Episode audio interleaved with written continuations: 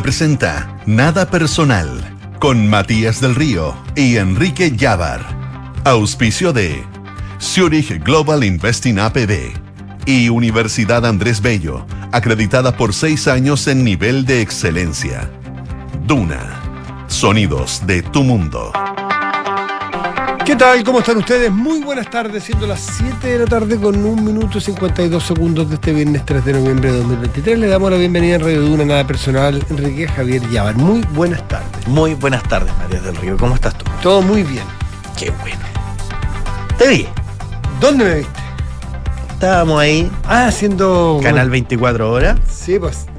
y de repente yo miraba, estaba sentado al lado de la Lore y decía, ¿qué disciplina será esa? Porque estábamos sin Karate. pues, karate. Ahí ¿Y? estábamos. Sí, pues. No, ahí estábamos, estábamos haciendo karate. Es como, ¿cómo dices tú? Es como un... es como una casa de vidrio. Que está a la entrada de TVN, es muy lindo. Mira, Y ahí. muy buena tecnología y todo. es como un locutorio de radio.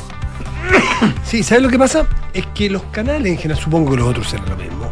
Pero TVN tienen, tienen hoy día muchas plataformas por las cuales salir. Sí. Tienen el canal, ah, el ca- caso TVN, tiene el canal abierto, tiene el canal de 24, que es el de noticias, que es cable, tiene NTV, que es televisión abierta. Tiene, tiene el eh, tiene, 24 horas tiene punto CL. punto CL, tiene el YouTube, tiene el digital, tiene, tiene las, las redes. Entonces hay que. Y tienes muchas pantallas que pinchar y, y, bueno, es muy interesante porque hay que tener bastante. Y van probando comentaristas nuevos. ¿Y? Y ahí ¿Cómo está, vamos? po, me tiran bien, judo, ¿no? me tiran Sí. karate, me tiran judo. Lo único que pedí por contrato es que no me tiraran béisbol. Sí, pues no, sí. Pero No. Ya, ya parece que está finalizado, ya no hay más pruebas de béisbol. No sé, no sé ni cómo se juega, pero me tiraría, me autojonronearía, pues me tiraría yo para fuera del estadio. No entiendo nada. Strike 3 a un- al No tiro. entiendo nada, porque de, más o menos de, de lo- he aprendido muchas cosas, bonito. Bueno, estas cosas sirven para sociabilizar deportes que no sabíamos cómo eran. Claro. Yo antes del Mundial de Rugby sabía muy poquito y me encantó el Mundial que acaba de pasar y aprendí bastante para el nivel de un telespectador, no más que eso. Claro. De judo tuve que aprender, tuve su, tuve su clase, de karate tuve su clase y así. ¿Algo que destacar del karate? Chile es el mejor país de Sudamérica. Chile es la estrella de América en karate. Chile tiene Sí. oros en karate. Debería tener oros en karate. Sí. O sea, Chile es, la- es el Brasil de fútbol, Chile es karate, hoy. No lo sabía, Mira. no tenía idea. Eh, bueno, ¿y por qué? Le pregunté ahí a él, al- a, a Jorge Correa, que es uno de los, uno de los capitanes del Chile, del team de karate. No hay misterio, equipo.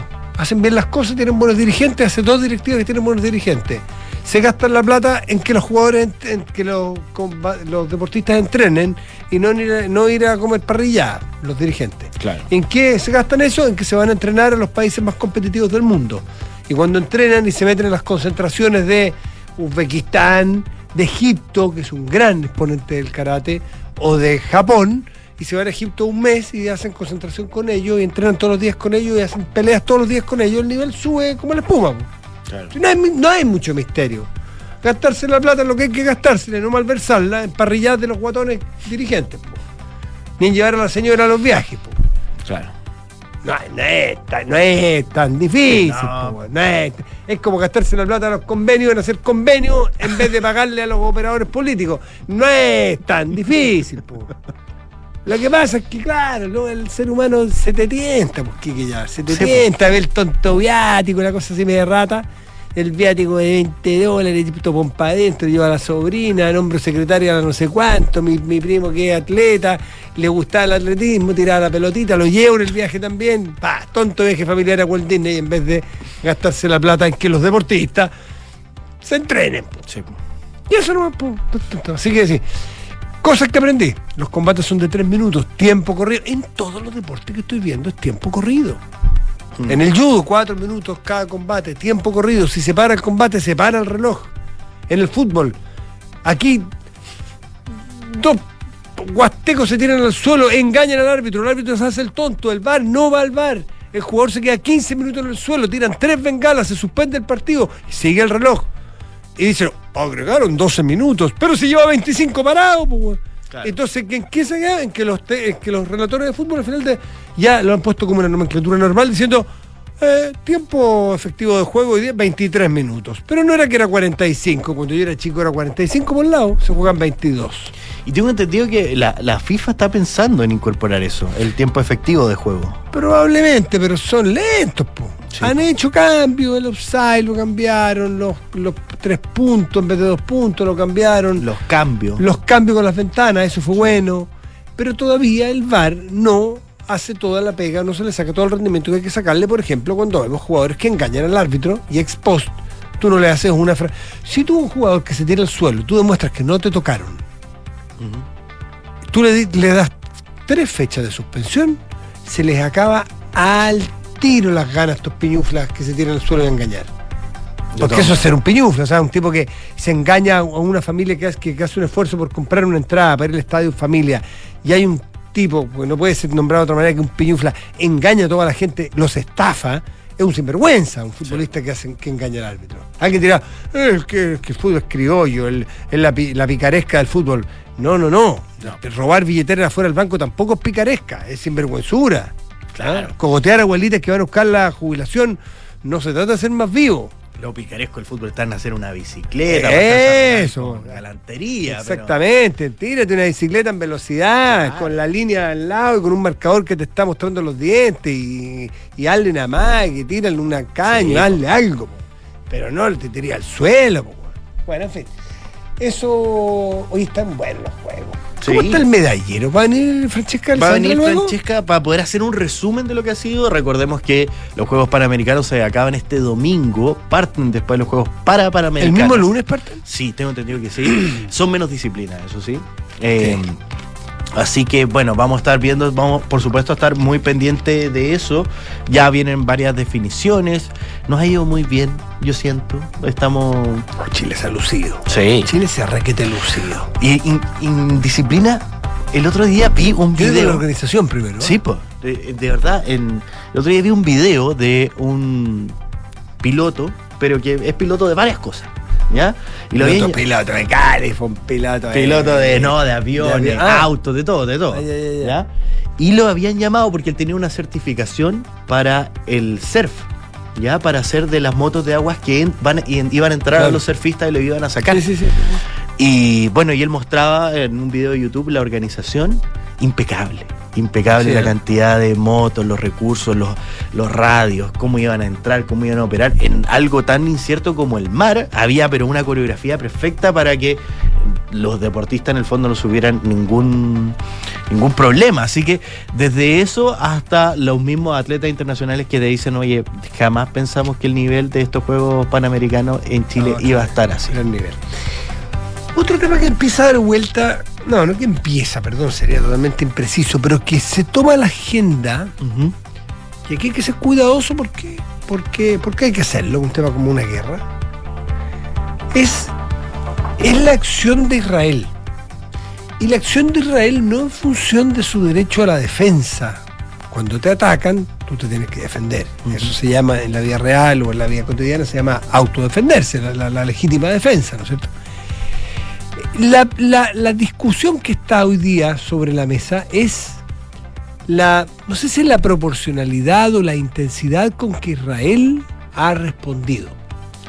Nadie duda de que si te atacan, como lo atacó este grupo de milicianos de Hamas el 7 de octubre, de la manera que lo hizo, con la brutalidad que lo hizo, con la. Con y voy a decir una cosa que incluso es peor que o sea, no sé peor, pero que le añade brutalidad a la guerra, es de alguna manera la traición, porque, y esto le agrega, porque jamás entra en los lugares donde probablemente estaban los israelitas más partidarios de la causa palestina, que son los de los kibbutz.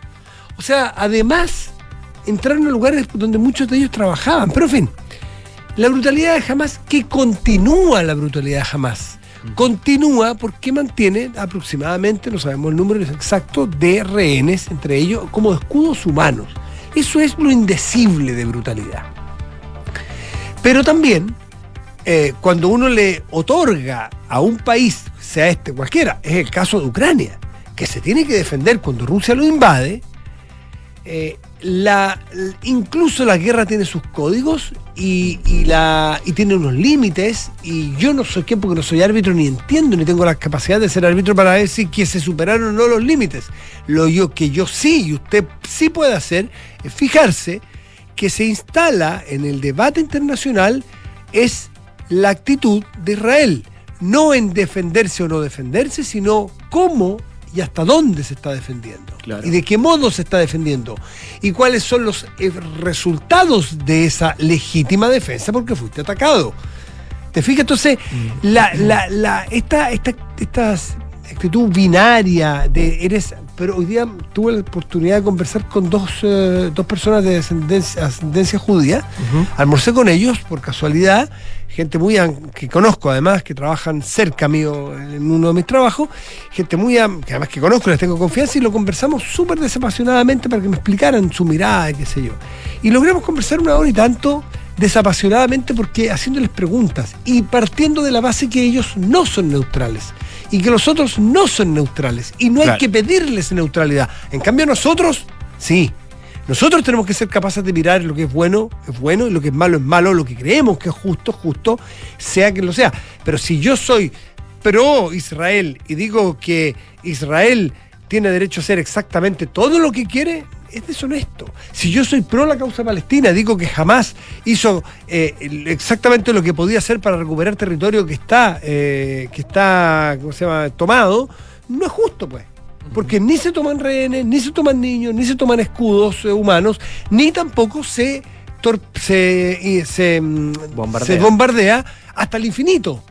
Hay cifras que no sé si son exactas, pero 3.600 niños han muerto en Gaza. Entonces, hay un punto, y por eso creo que ha cambiado el escenario. Porque veo que incluso Estados Unidos, a través de, de su secretario de Estado Blinken, le ha pedido a, a Israel que de alguna manera revise, nunca ha puesto en duda la- el nivel de, de apoyo y respaldo. De hecho, el presidente Biden, en reunión ayer con el presidente Boric de Chile, se, hoy, se- hoy día se desclasificaron los, los, eh, lo- los diálogos, le aclaró al presidente de nuestro país, Biden, le aclaró que Estados Unidos sigue siendo aliado y, y es un aliado restricto de Israel. Así y todo, se da el espacio para pedirle a Israel que modere o que cambie o que revise su forma de actuar. Fíjate que eh, mm, estaba leyendo eh, que él leía por. Bueno, y ¿cómo fue la frase exacta de Blinken? Eh, la voy a buscar por ahí, pero eh, de hecho, Netanyahu, el primer ministro de Israel, ha respondido que mientras no, sea, no se liberen todos los rehenes, no va a haber un alto al fuego. Claro. Es decir, que Israel también está siendo presionado por aliados. Esto habla entonces que Israel en muchas partes juega con fuego de pasarse del límite de donde tus propios aliados estimen que era legítima tu defensa. Sí. O sea, bueno, y lo difícil que es poder controlar el armamento de esa magnitud. O sea, porque no. Bueno, ya Israel ha entrado eh, con una incursión de infantería al territorio de la Franja de Gaza con soldados y, con, en el fondo, vehículos blindados, pero también eh, los primeros ataques fueron persistentes bombardeos hacia la Franja de Gaza y poder controlar la detonación de una bomba que cae en un territorio que está poblado creo que es muy difícil y lamentablemente eh, más allá de la defensa que es legítima que el Estado de Israel haga es muy difícil no resultar con civiles inocentes Claro, heridos. ¿hasta dónde? Entonces creo que eso es, aparte, eh, los cordones humanitarios en la zona se han demorado bastante eh, y la gente que está ahí, que probablemente hay gente que, que será parte del, del grupo islamista jamás, pero también hay muchos inocentes que están ahí que no tienen a dónde ir y que tampoco tienen estructuras de búnkers o de ningún lugar para poder refugiarse. Entonces están a merced de este armamento que es sofisticadísimo, pero aún así es de tal magnitud este armamento que no, no pueden controlar hasta dónde llegan las detonaciones. Ha sido, ha sido monstruoso. Las imágenes que uno ve son monstruosas. Entonces, un párele para buscar una solución es humanitario.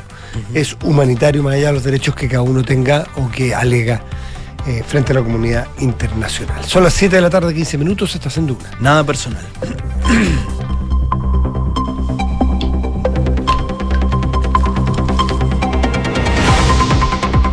Enrique Javier, la imagen que estamos viendo del Estadio Nacional repleto es impresionante. Estamos viendo atletismo, no está jugando la selección chilena.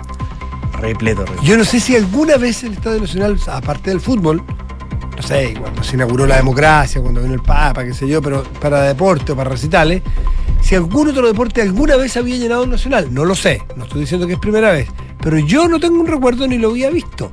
Está repleto y yo traté de comprar una entrada para mañana, ante, ayer, antes de ayer, para llevar a un hijo mío. Imposible, imposible. Qué Mira, lindo, mira. Muy emocionante. Imagínate lo que es para una lanzadora jabalina.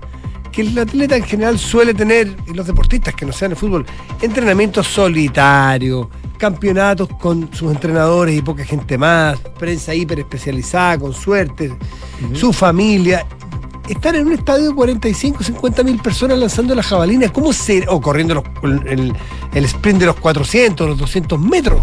¿Cómo tiene que ser la emoción, la adrenalina? Oye, algo que han destacado muchísimo, el respeto del público, porque en el atletismo igual piden silencio dentro de los estadios. ¿Ah, sí? Para la concentración de los atletas. Igual que lo de las barras bravas, ¿eh? yo creo que se quedarían no se eso no se quedan callados ni para el minuto silencio. Se les muere el abuelito, no se quedan callados eso. Pero- minuto silencio por ti mismo, te quedas y dice, bueno, bueno, bueno, che, bueno". Empiezan, "Ay, mira, bueno, che, bueno, a matarlo. No, terrible.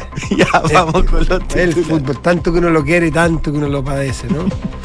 Así Vamos con los titulares, Enrique Javier. El ministro Mario Marcel aseguró que la incertidumbre económica por el proceso de nueva constitución se acaba independiente del resultado que tenga el plebiscito. No existe apetito en el mundo político ni en la ciudadanía para ir a un tercer proceso de esta característica y también así lo ven los analistas e inversionistas, señaló el ministro de Hacienda sobre los efectos económicos que ve de cara al resultado del plebiscito por una nueva constitución. El presidente del Partido Comunista, Lautaro Carmona, entregó hoy los argumentos del PC para votar en contra en el plebiscito del próximo 17 de diciembre, criticando duramente el texto constitucional elaborado por el Consejo. Según Carmona, los sectores de oposición pasaron máquina e instalaron una propuesta que tiene los mismos defectos que le acusaron al proyecto que fue rechazado el pasado 4 de septiembre desde una posición política diametralmente opuesta y con el agravante de insistir en los mismos errores que se cometieron en el proceso pasado. Y Estados Unidos advirtió a Hezbollah que no debe aprovecharse de la guerra entre Israel y Hamas. Washington reiteró su advertencia a actores regionales de que no se sumen a este conflicto ajeno y que eviten una escalada en las hostilidades. Y los Diablos van por una histórica clasificación a los Juegos Olímpicos. A las 19.45 horas la selección chilena disputará su primera final de unos Panamericanos ante Argentina, que es un habitual de estas instancias. Enrique Javier, muchísimas gracias por los titulares. 7 de la tarde, 18 minutos. Estás en dura. Nada personal.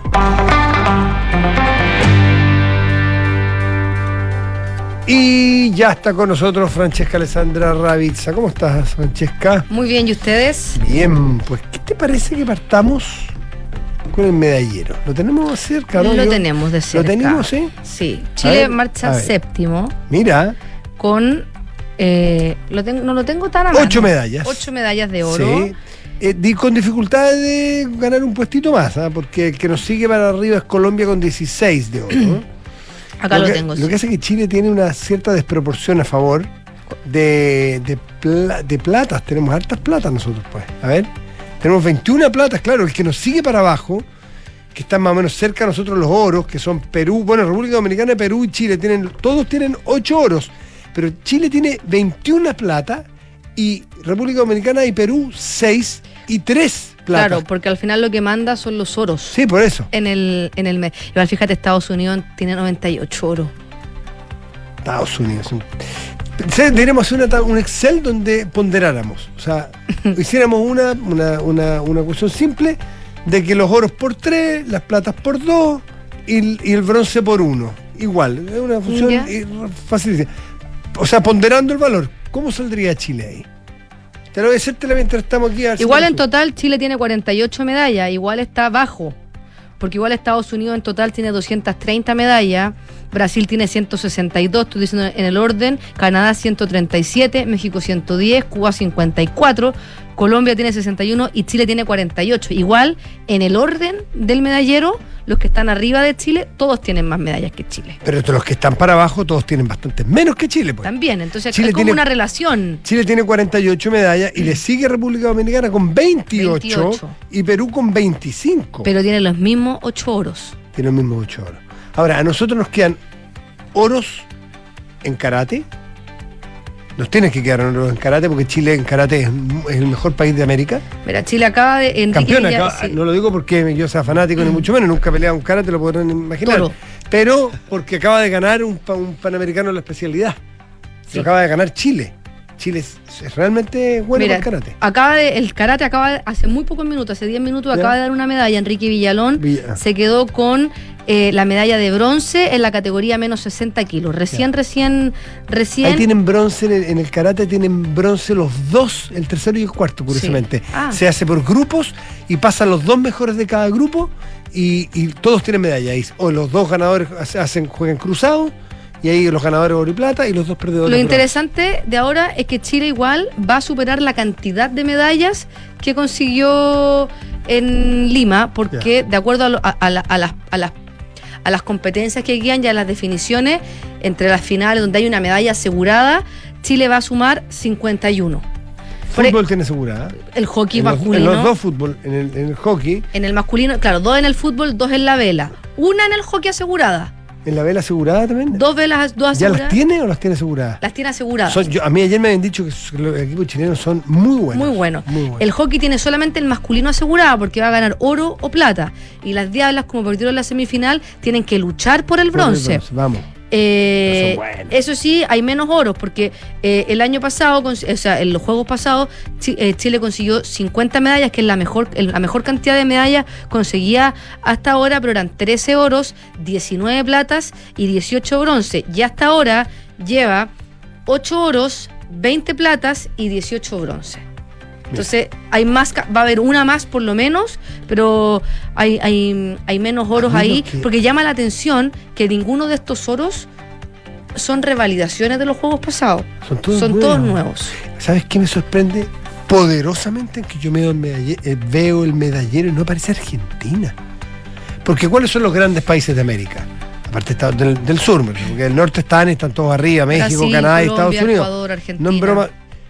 Los tres países grandes, o sea, lo- bueno, Canadá, porque, te- en fin, pero México, Brasil y Estados Unidos, ya del norte, están todos los del norte arriba. Y luego Brasil, porque es un país de tamaño mundial, inmenso. Más grande del mundo. Del mundo, en, en población. Pero Argentina es un país inmenso también. Claro. pues. Argentina tendrá cuánto, 40 millones de habitantes, por ahí, Sí. voy a revisar, pero por ahí debe andar. Y, o, o- o 30 o 35. Y nada, po, nada, no está entre los 10 primeros. Claro, Es yo creo- Y yo- es potencia en el deporte, además. Que a mí me, yo me imagino que también eso influye porque estoy inventando. Sí, sí, sí, sí. pero debido a la situación económica que tiene Argentina, seguramente el presupuesto para el deporte ha disminuido y eso Puede finalmente ser. se traduce en, en menos medallas. No sé, puede ser. Puede, Puede ser, no sé, estoy inventando. Oye, eh, han pasado cosas hoy día, no solamente en estos últimos días. eh, lo más destacado ha sido obviamente el atletismo con el oro de Ford, de Martina Baile en los 400 metros, eh, eh, Ford en el, en el decatlón, que finalmente es el atleta eh, más completo de la competencia.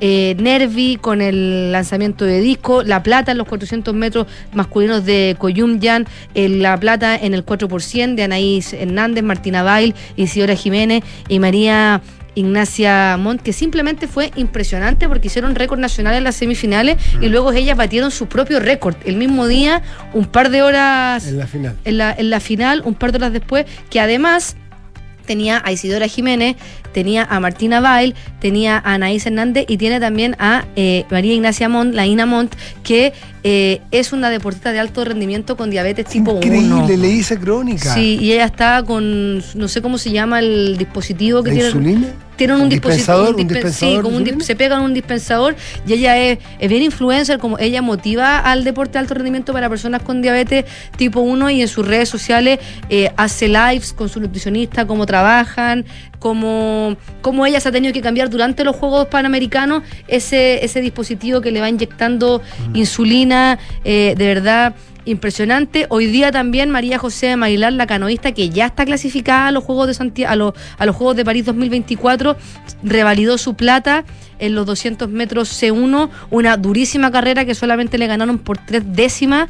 Esta de- estuvo ahí de quedarse con el oro. Mañana a las 10, 10 de la mañana eh, compite en los 500 metros eh, C2 estaba muy dolida María José Mailar, que ya está clasificada. Dijo, yo sé que estaba compitiendo con, con, con- con canoístas que también están clasificadas a los Juegos, pues yo venía por el oro. Entonces yo siento que perdí, Bueno. no siento que gané una plata verde a pesar de haberlo eh, revalidado. Eh, Ricardo Soto, el arquero, eh, avanzó a las semifinales del arco recurvo. Él el año pasado en los Juegos también obtuvo medalla en, el, en, la, en la modalidad mixta y el domingo va a disputar el paso a la final ante Jackson Minish de Estados Unidos para poder clasificarse además, si avanza a la final, se clasifica también a los Juegos Olímpicos y hoy día tenemos un equitador, Agustín Covarrubias, que clasificó a París 2024 de hacer un décimo en la final de salto, pero finalmente ese puesto fue suficiente para poder avanzar. Ya tenemos a Tomás Barrio, tenemos a, a la otra, a. Mejor en tenis. Ah, Tomás Barrio en tenis, Svenia, ay se me fue el apellido, pero es equitador, una alemana que llegó hace 13 años a Chile, se enamoró de Chile, se nacionalizó y ahora está clasificada también a los Juegos de París, las hermanas Abraham, Francisca Crobeto y María José Maillard. Hoy día, ahora a las 19.45, Martina, ¿no? Martina con su oro, eso no consigue No. aún todavía. no consigue, no consigue... Capaz que sea mejor que no lo haya conseguido todavía, porque la va a tirar más para arriba y se, seguramente va a entrenar. Claro, que al final en el atletismo no se clasifica por, por, Ah. por- se clasifica por tiempo. Por tiempo, no por logros. por logros. Ah. Entonces ella tiene que hacer la marca y seguramente Claro. esta marca no es todavía olímpica. A las 19.45 hoy día se va a vivir, se van a vivir la final inédita del hockey masculino. Los Diablos avanzaron por primera vez en la historia a la final Contra y contra Argentina que lleva son eh, potentes. 12 ediciones siendo finalista, se lo turnaba con, con Canadá. Las finales aquí en Chile dejó en el camino en las semifinales desde el año 71.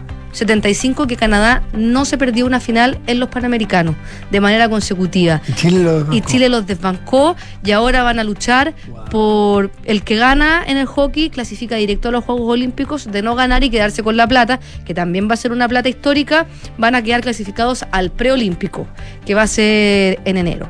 En esto es ahora, esto es ahora, en un 7:45. ratito más, en 15 minutos más, ¿Dónde se juega eso? en el Estadio Nacional. Nacional. Quedó preciosa la Que- cancha. y entra poca gente, me tinca eso, ¿no? ¿Qué? Que después de ese estadio no muy grande ese. No muy grande, pero está repleto. No, me imagino. Y te lo juro que yo fui, he ido a ver a las diablas y a los diablos y falta espacio. O sea, deberían hacer otra gradería Mm. porque tiene gradería solamente por un lado y está descubierta eh, Yo mañana voy a ver a Niman ya. ahí en el Country Club. Pereira. Les ha ido bien también, están Sí, ahí. son capos, esos son capos, capos. Pero el, el golf es ingrato porque Sí, puede venir un de mal día, un mal tener, día. un- tener un mal día y Y con mala sensación al tomar al, pegarle y ya está. Sí, en, la- en los Juegos pasados Mito Pereira obtuvo bronce y Niman no obtuvo nada y también hay eh, participación femenina que tampoco se quedó con medalla. A, eh, a las 8 de la... Ah, y mañana las Diablas también juegan el, el bronce ante Canadá en los Juegos de Lima. También disputaron el bronce, pero perdieron y no se quedaron. Así que si consiguen el bronce eh, sería algo eh, mucho mejor en términos deportivos. Lo conversábamos en el Café de Una con el Polo, que el equipo de, la, de las Diablas es súper merito, es súper meritorio lo que está haciendo porque es un equipo que está en duelo. Acá hace un año se murió la arquera referente Claudia Schuller de un cáncer eh, en marzo, ni siquiera hace un año. Eh, entonces es un equipo que ha tenido que trabajar la pérdida de, un miembro importante de su equipo y así todos están ahí compitiendo y consiguiendo finales, que yo creo que eso es muy, muy meritorio. También lo que hizo el Cachito Vigil, su entrenador, que logró contener a este equipo, porque una pérdida como la de, la, la de, la de cualquier jugadora, pero ella sobre todo que ha sido una referente en el hockey femenino, era la arquera, eh, se te puede desmoronar un equipo, se te puede ir todo por el tacho de la basura y el contuvo y siguen ahí luchando y a las 20 horas en la final femenina entre Chile y México. María José Urrutia finalmente va a ser la arquera. Se había pensado que iba a ser Jenny Acuña, que había tenido un paso por, por el arco. Se había pensado también en Francesca Caniguán, que también había ganado un ¿Y campeonato. esta chica ha jugado alguna vez algo? Yo no lo, no lo sé. El tema es que eh, ella debe, debe, debe haber jugado alguna vez al arco en general en, en los, en los equipos de fútbol siempre hay uno que es delantero pero que igual le gusta el arco Sí, sí, sí. lo que pasa es que se fueron las dos arqueras, ya hemos hablado bastante de eso. Hay jugadoras lesionadas, se fue otra jugadora a campo, entonces no tiene cambios. Luis Mena no tiene cambios y eh, el reglamento de los panamericanos no funciona igual al de los otros tipos de campeonatos, entonces no puedes liberar jugadores. La, la única opción hubiese sido si alguna jugadora chilena se hubiese lesionado de gravedad. Claro, porque tiene lesionadas y no las- Desgarro, pero claro, no, es de, no es de gravedad. y no las pudo Sí. y no las pudo liberar, así que está está muy entretenido. Se está jugando también el rugby 7 Sí, hoy día estuve mirando re- Rugby 7. en masculino y femenino, te digo al tiro porque esto está pasando. Está jugando ahora eh, en los equipos femeninos. México, Chile acaba de empezar, está en preparación. Y después a las 8 de la noche eh, juega Estados Unidos con Canadá masculino el partido 5 y Chile masculino juega a las 21 a 15 horas. El rugby 7 dura dos días. Hoy día se juega la fase de grupo y mañana son las semifinales y final. Es En bien, dos días, en el sí. estadio municipal Hay tres, de La Pintana. me parece que de los siete hay, o sea, en el plantel hay tres o cuatro que, que eran de los cóndores. de los ¿eh? De los cóndores que estuvieron en el mundial, Sí, que sí, también la- se juega de a 7, tiene, eh, es mucho más ágil, los jugadores se Es, juega mucho- es la misma cancha, entonces mucho más espacio. Claro, y se juega con, con cuatro, con cuatro defensores y tres atacantes, backs y, Ah, claro. y forwards, pero son mucho más delgados porque se corre mucho. Entonces los jugadores que vemos. Exactamente, los son- jugadores grandotes, los pilares o las líneas del, del, Claro. del Scrum no entran a- en el 7. No, No, no no, no, no, no, no, no lo logran, no les da el físico. Así que, bueno, qué pena que se están terminando los Juegos Panamericanos, pero ojalá toda la alegría que hemos visto, yo que he estado yendo al Estadio Nacional, me ha encantado que he visto eh, colegios enteros que han hecho convenios con la organización o con las municipalidades, eh, yendo a ver deportes que no conocían, eh, te- teniendo ganas de conocer un deporte nuevo. Yo he estado mucho en la piscina y entendiendo cómo funciona, preguntando si hay piscinas cerca de sus colegios para poder practicar distintos deportes, así que no todo fútbol. Ya pues, Francesca Alessandra, mucho gusto y muchas gracias. Muchas Que gracias. esté muy bien. Nos 7 vemos. de la tarde, 32 minutos, estás en Duna. Nada personal.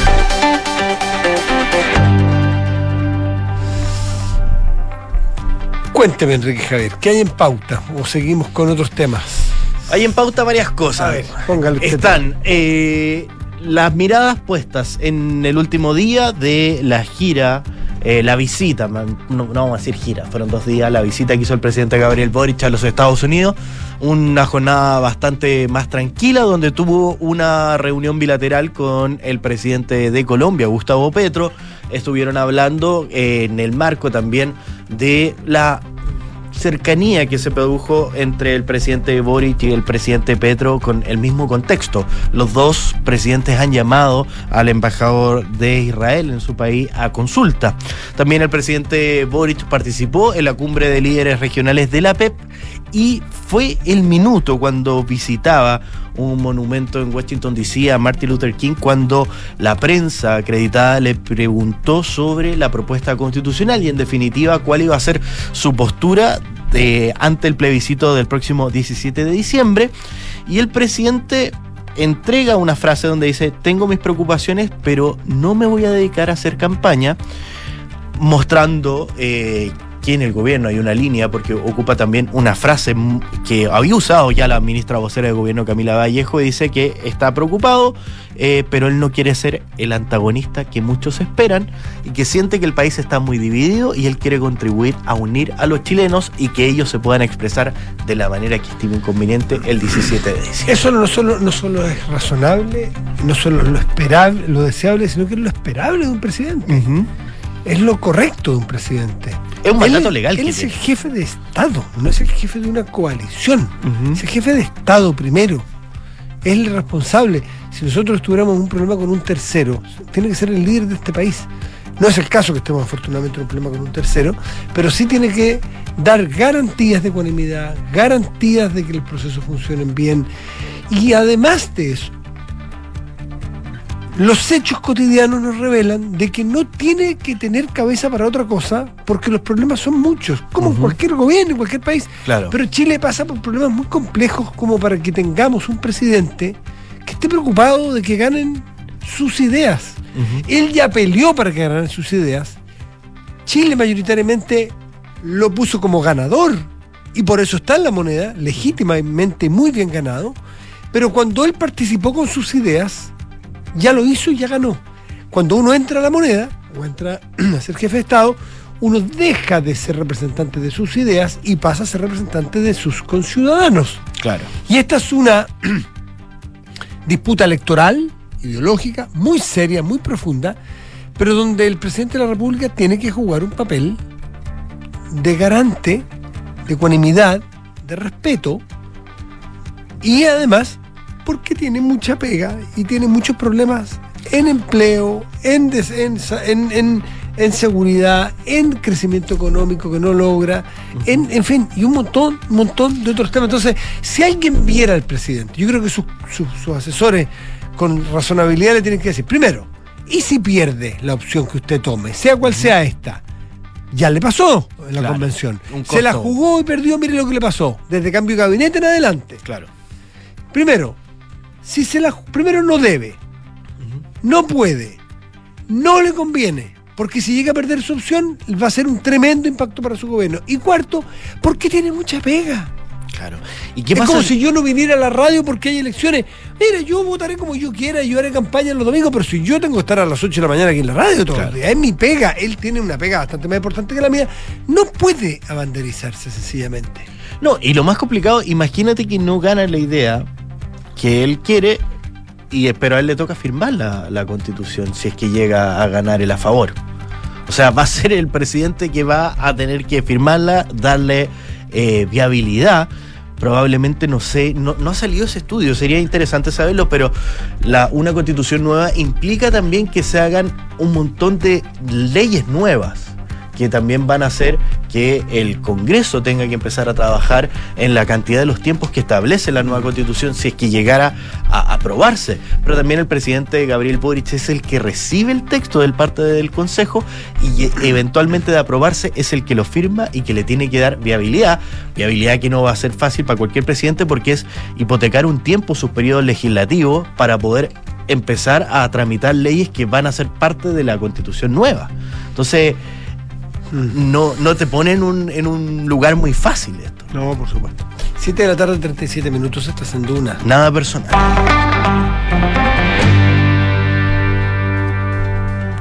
El, comillas, pongo comillas porque, porque ya explicaré por qué. El escándalo de la notaría del espejo. Sí puede ser un escándalo. Aunque yo creo que no por el lado que uno cree que es el escándalo. ¿Por qué? Porque la persona que acaba de ser nombrada tiene el nombre a mano. Sí, María Elena Gracias. Leiva. Sí, muchas gracias. Eh, está presentada de la siguiente manera. Hermana del diputado socialista Leiva, es nombrada en notaría en Lo Espejo. Uno. Chan. Dos. Salió el 2020, egresó recién de la universidad, estudiando, eh, o sea, eh, abogada, o- sí, abogada, Sí, sí, sí. eh, abogada ya, recibida. 2020, mucha experiencia no tiene. Chan. Tres, es hermana y sobrina de otro notario, vaya novedad. Chan. Claro, todo tiene olor a escándalo, parece escándalo y es un escándalo.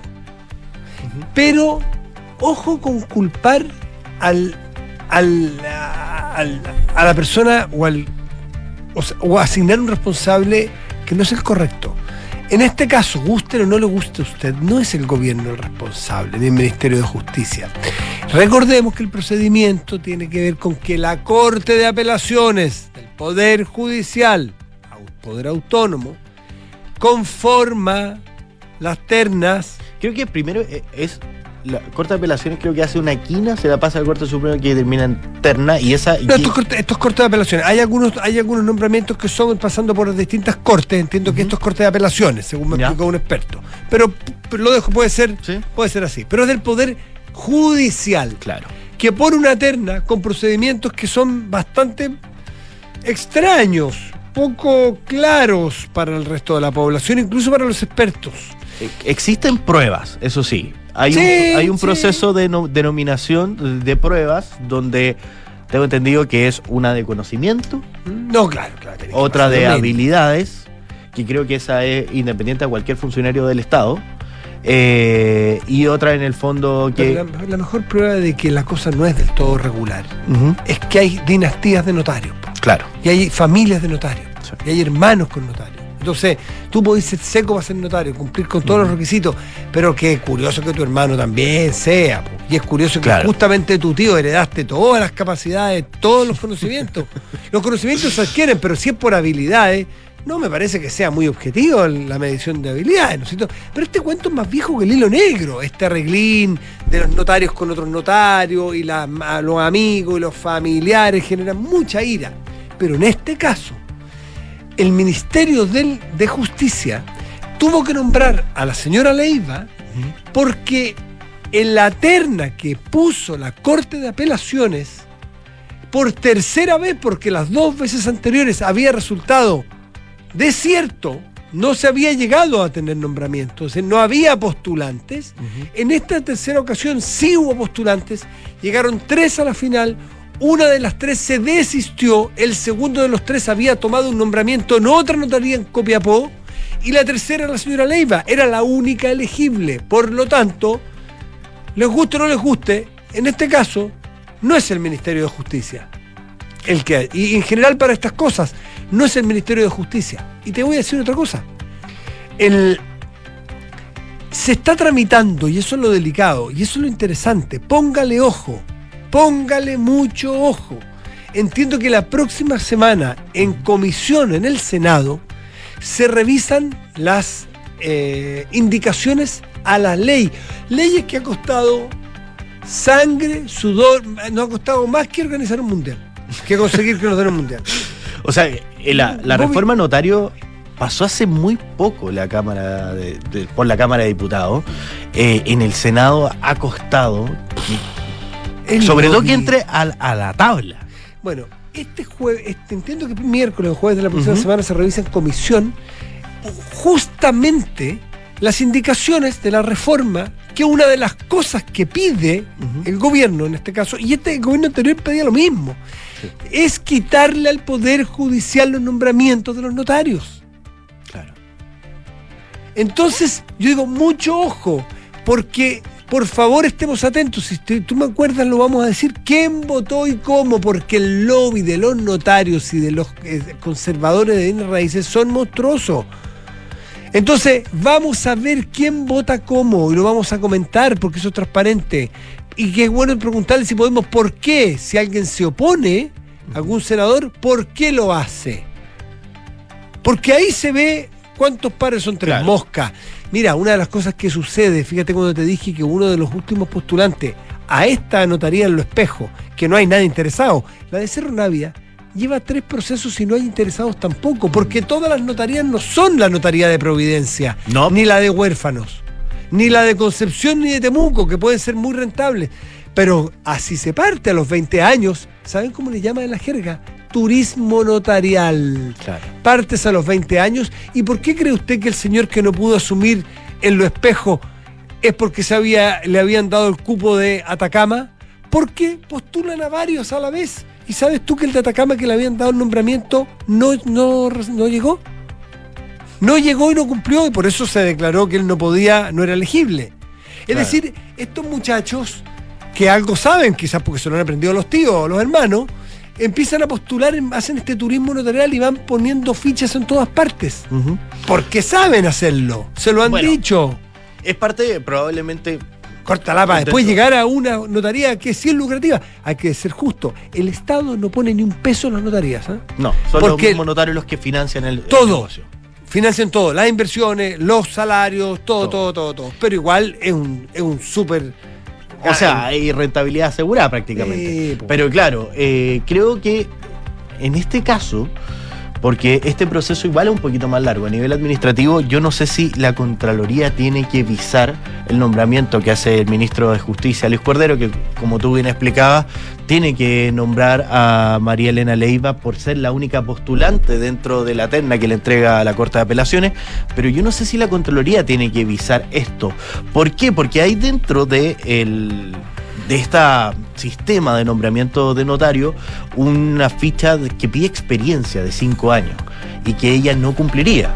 ya ella tiene un año de haber sido notario suplente dentro de esa misma notaría que estaba vacante, pero eh, lo que pide en el fondo el Poder Judicial es que se cumplan cinco años de experiencia. Ahora, esto es un proceso que es muy raro porque lo lleva el Poder Judicial completo lo tiene que firmar el ministro de Justicia representando al presidente de la República y después Contraloría ve si pasa o no pasa. Entonces son como tres eh, instituciones del Estado que son independientes una de la otra, eh, pero que tampoco pueden conversar mucho ni ponerse de acuerdo. Y es raro el... Tiene dos patas la reforma que se quiere. Quitarle el poder que tienen los notarios y que se agarran con dientes y uñas y, y- y con una capacidad de lobby que es difícil.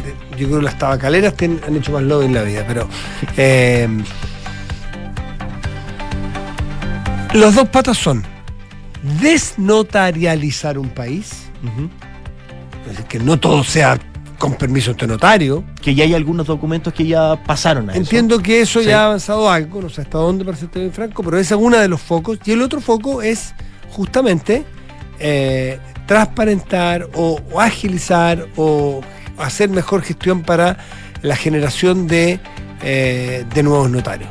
Claro, Porque- y ahí, por ejemplo, había, no sé, pues, en algún minuto buscaban tener menos notarios en el país, pero ahí habían algunos diputados que decían como no, no estamos de acuerdo porque sí hay algunos lugares en el país donde hay gente que tiene que trasladarse 200 kilómetros para llegar a una notaría y hacer un trámite.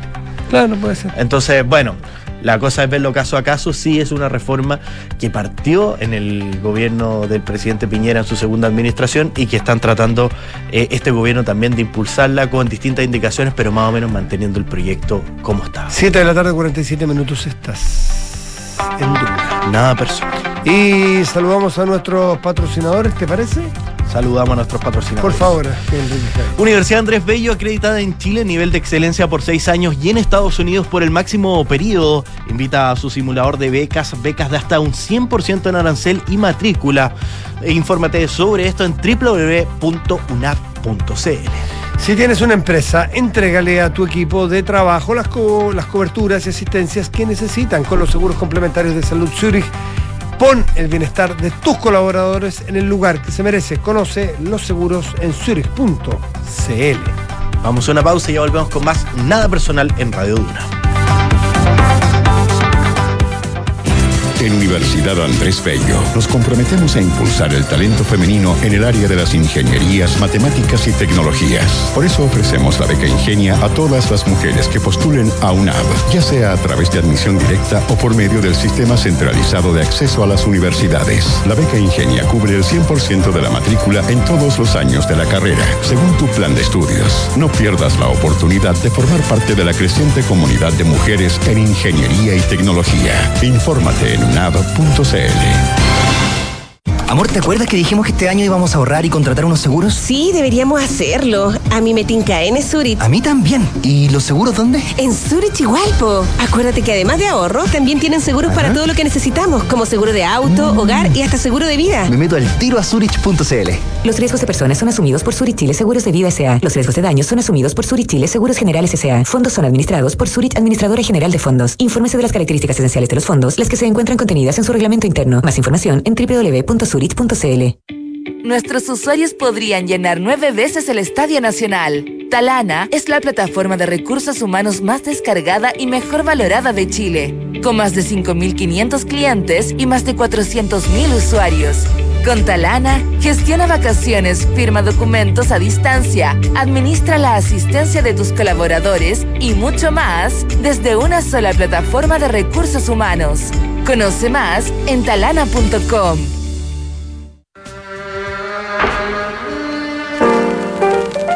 Antes de convertirse en una de las bandas más exitosas del planeta, YouTube sentó sus inicios en un álbum introspectivo y valiente que mostraba las inquietudes de cuatro irlandeses que dejaban atrás la juventud y empezaban a soñar en grande. Esta es la historia que te contaremos hoy desde las ocho y media en un nuevo capítulo de Sintonía Crónica Debut en Duna 89.7.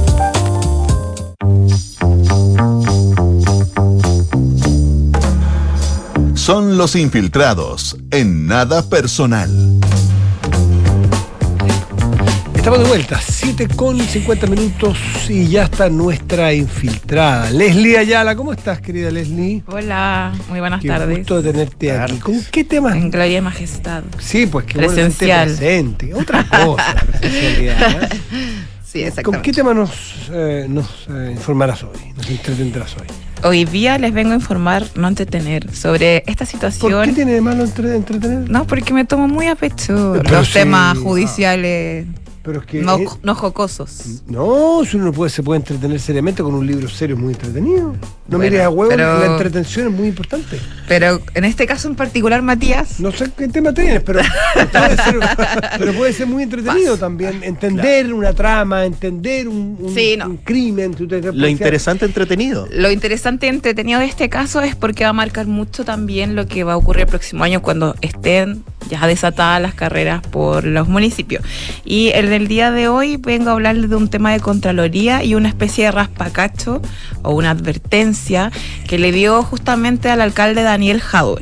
Y es a propósito de un... eh, haber hecho uso de recursos eh, fiscales de la municipalidad Municipalidad Recoleta para el traslado de habitantes de esta comuna a una protesta. Tiene que ver con una protesta que ocurrió el 19 de julio, donde un grupo de adultos mayores fueron trasladados desde la comuna Recoleta hasta el centro de Santiago para participar de una manifestación que había sido organizada por la Central Única de Trabajadores y que tenía que ver con eh, el tema de las pensiones, una protesta en contra de la reforma de las pensiones y eh, se, eh, se, se- se realizó este traslado de habitantes de la comuna y lo que dice la Contraloría es que los alcaldes tienen la prohibición de utilizar recursos fiscales para este tipo de actividades, es decir, ellos pueden utilizar evidentemente todo lo que tenga que ver con el erario asignado a los municipios para actividades que tengan que ver como obviamente con el traslado, por ejemplo, de adultos mayores a actividades que tengan que ver con eh, su recreación, entretención, salud, educación, etcétera, pero no con temas eh, políticos y de proselitismo. Entonces, hay un raspacacho, una advertencia por parte del Contralor a esta situación. ¿Y por qué digo que va a marcar eh, justamente el tema eh, del próximo año en las campañas? Es por el uso que hacen los alcaldes justamente. Los a, re- a reelección, o no es el caso porque él no puede, Él no puede. pero sí. reelegir a un. Siempre los alcaldes van dejando delfines. Sí, de hecho lo que entiendo por las notas que he leído de la tercera PM del equipo política es que un primo de él Mm. Sí, es la carta que estaría eh, que lanzando el, el Partido Comunista como continuidad de la administración de Daniel Jaue, que por ley ya no puede volver a postularse porque excede ya el máximo de periodos eh, que contempla la actual ley que impide re- las reelecciones eternas que teníamos antes. Entonces lo que hace la Contraloría es finalmente establecer este límite y le dice que no resultó procedente lo que él hizo y le advierte eh, que utilizó bienes públicos eh, para actividades de carácter personal. Eh, y entonces lo que le dice es que si bien no le aplica una sanción directa a él, sí le dice tome todas las medidas, adopte todas las... todas las situaciones internas que él puede tener, alguna investigación, etcétera, para finalmente reprochar a quien estuvo detrás de esta idea eh, y que no se vuelva a repetir por este gasto de recursos fiscales que son del erario obviamente de todos los chilenos y que tienen que ser bien utilizados justamente por los jefes de servicio que son los alcaldes en cuestión, que son quienes finalmente administran y dan la cara por los recursos que son eh, enviados obviamente a las comunas donde ellos lideran la alcaldía. Entonces nos enfrentamos a esta situación y es una denuncia también que tiene un carácter político, porque quien presenta esta eh, advertencia de lo que había ocurrido con estas personas adultos mayores en, en la comuna de Recoleta fue justamente diputados del Partido Republicano. Para ser justos, quienes descubrieron esto y quienes fueron a Contraloría para este pronunciamiento, justamente fueron eh, dos eh, diputados eh, del Partido Republicano, José Carlos Mesa y Agustín Romero. Ellos en definitiva lo que decían es que los municipios no pueden ser utilizados como cajas pagadoras de favores políticos. eh, por las simpatías de un alcalde y que obviamente no se pueden hacer eh, campañas anticipadas o ningún tipo de uso de recursos eh, públicos eh, para justamente ganar votos a un año también de una elección tan importante como van a ser los municipios. Y recordemos que en el caso de Recoleta es un escenario muy complejo porque pese a que el alcalde Jadwe no va a ir a reelección, por lo que hablábamos recién Matías, él está enfrentando en este momento una investigación penal, así como también ocurre en municipios emblemáticos de la región metropolitana, como lo es Santiago, eh, Las Condes, el propio Vitacura con su exalcalde eh, Raúl Torrealba, quien permanece en prisión preventiva, y en el caso, obviamente, de Daniel Jadwe, siguen abiertas estas aristas que lo involucran en un eventual fraude al fisco por el tema de las farmacias populares y evidentemente acá Contraloría también ha actuado ya más firme en su contra, tanto así que está, eh, está en la etapa de descargos donde si bien se levantaron cargos para él y una serie de funcionarios de Recoleta por el tema del, del desorden administrativo y financiero del, de las farmacias populares, proyecto estrella a todo esto del alcalde comunista Daniel Jaue,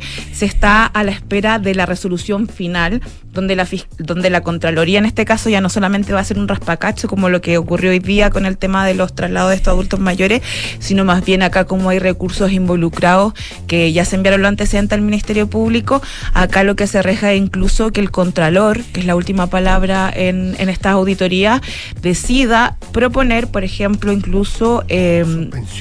mercado. la remoción del cargo. Ahora, esto lo propone la Contraloría, pero quien tiene la última palabra es el Consejo Municipal, quienes serían los que tienen que eh, estructurar o impulsar en el caso de que el Contralor decía esto por graves faltas a la probidad que se detectaron en el caso de las farmacias populares. Por eso les digo, sea, no es la primera vez que Contraloría eh, se pronuncia sobre la gestión de Daniel Jaue y en particular del uso de los recursos públicos eh, del erario de Recoleta.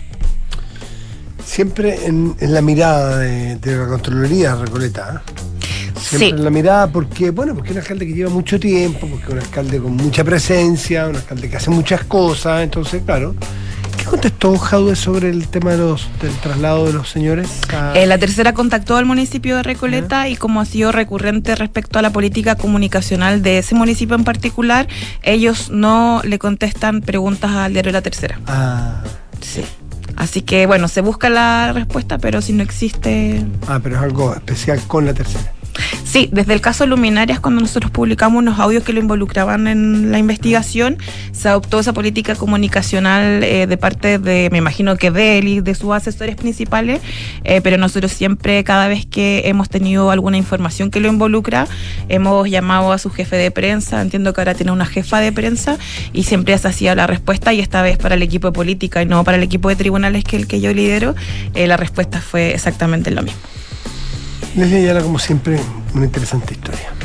Y los viernes, así que me alegra estar siempre los viernes con ustedes, así le puedo decir a nuestros auditores y a ustedes un muy feliz fin de semana. ¿Vas a participar de los Panamericanos como telespectadora o como asistente a algún estadio? Y como lo decíamos recién, desde la camita, bueno, mañana va a ser calor, pero como una observadora... eh, Leslie partidaria de ver los Panamericanos en cama. Es, es, que, es que ha rico, tocado rico, lluvia, entonces sí, ha sido, cierto, cierto. pero ha sido muy emocionante Muy y sin duda que algo que no va a olvidar. momento cumbre para ti. A mí, eh, Martina. Martín, Martina, Martina. absolutamente. Me Oye, emocioné. Sin estar en el estadio me emocioné. A mí, a mí se me cayó un par de lágrimas. Sí, es y, que y sí. yo de atletismo sé poco y nada. Y no estaba en el estadio, estaba en mi casa también, pero me emocioné No, mucho. muy emocionante. Muy emocionante. Alta expectativa y totalmente cumplidas con. Además que el atletismo, lo que yo te decía, si tuviera la oportunidad de ir, habría ido a atletismo porque lo encuentro demasiado emocionante. Anda por ahí mañana te consigo una entradita.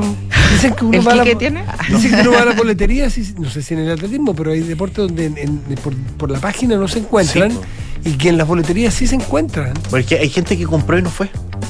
Entonces al final hay, gente que ve la o quizás gente que lo regalaron y tampoco fue. También, y muchas que habían también retirado auspiciadores de los Panamericanos y que no, no terminaron utilizando. Lo que sí, sí o sí, si no voy, pero sí o sí quiero tener de aquí a fin de año, le voy a pedir al viejito Pascuero un fiu.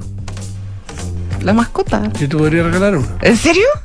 Ya. Tendría que pelármelo en la casa porque es del cabro chico, pero, Oye, pero no sabe ni que lo tiene. No, es muy lindo, sí. eh, Sí. oro para Chile. Enrique Villalón en karate. En karate, Villalón. Menos 60 kilogramos. Eh, estaba con un bronce, hubo un movimiento ahí, quedó con el oro. Oro, mira, y en este momento hay un penal. Argentina está jugando con Chile en la final también. Hockey, ay, una jugada que era. Yo no sé si es penal exactamente, pero jugada de mucho riesgo para Chile. Chile pierde 1-0 en la final contra Argentina, que era superpotencia por el oro masculino en hockey césped. Nos vamos. Sigue atento a todas las noticias. Que esté muy bien. Chao Leslie, chao Enrique Javier. Chao, buenas tardes. Nos vemos. Chao.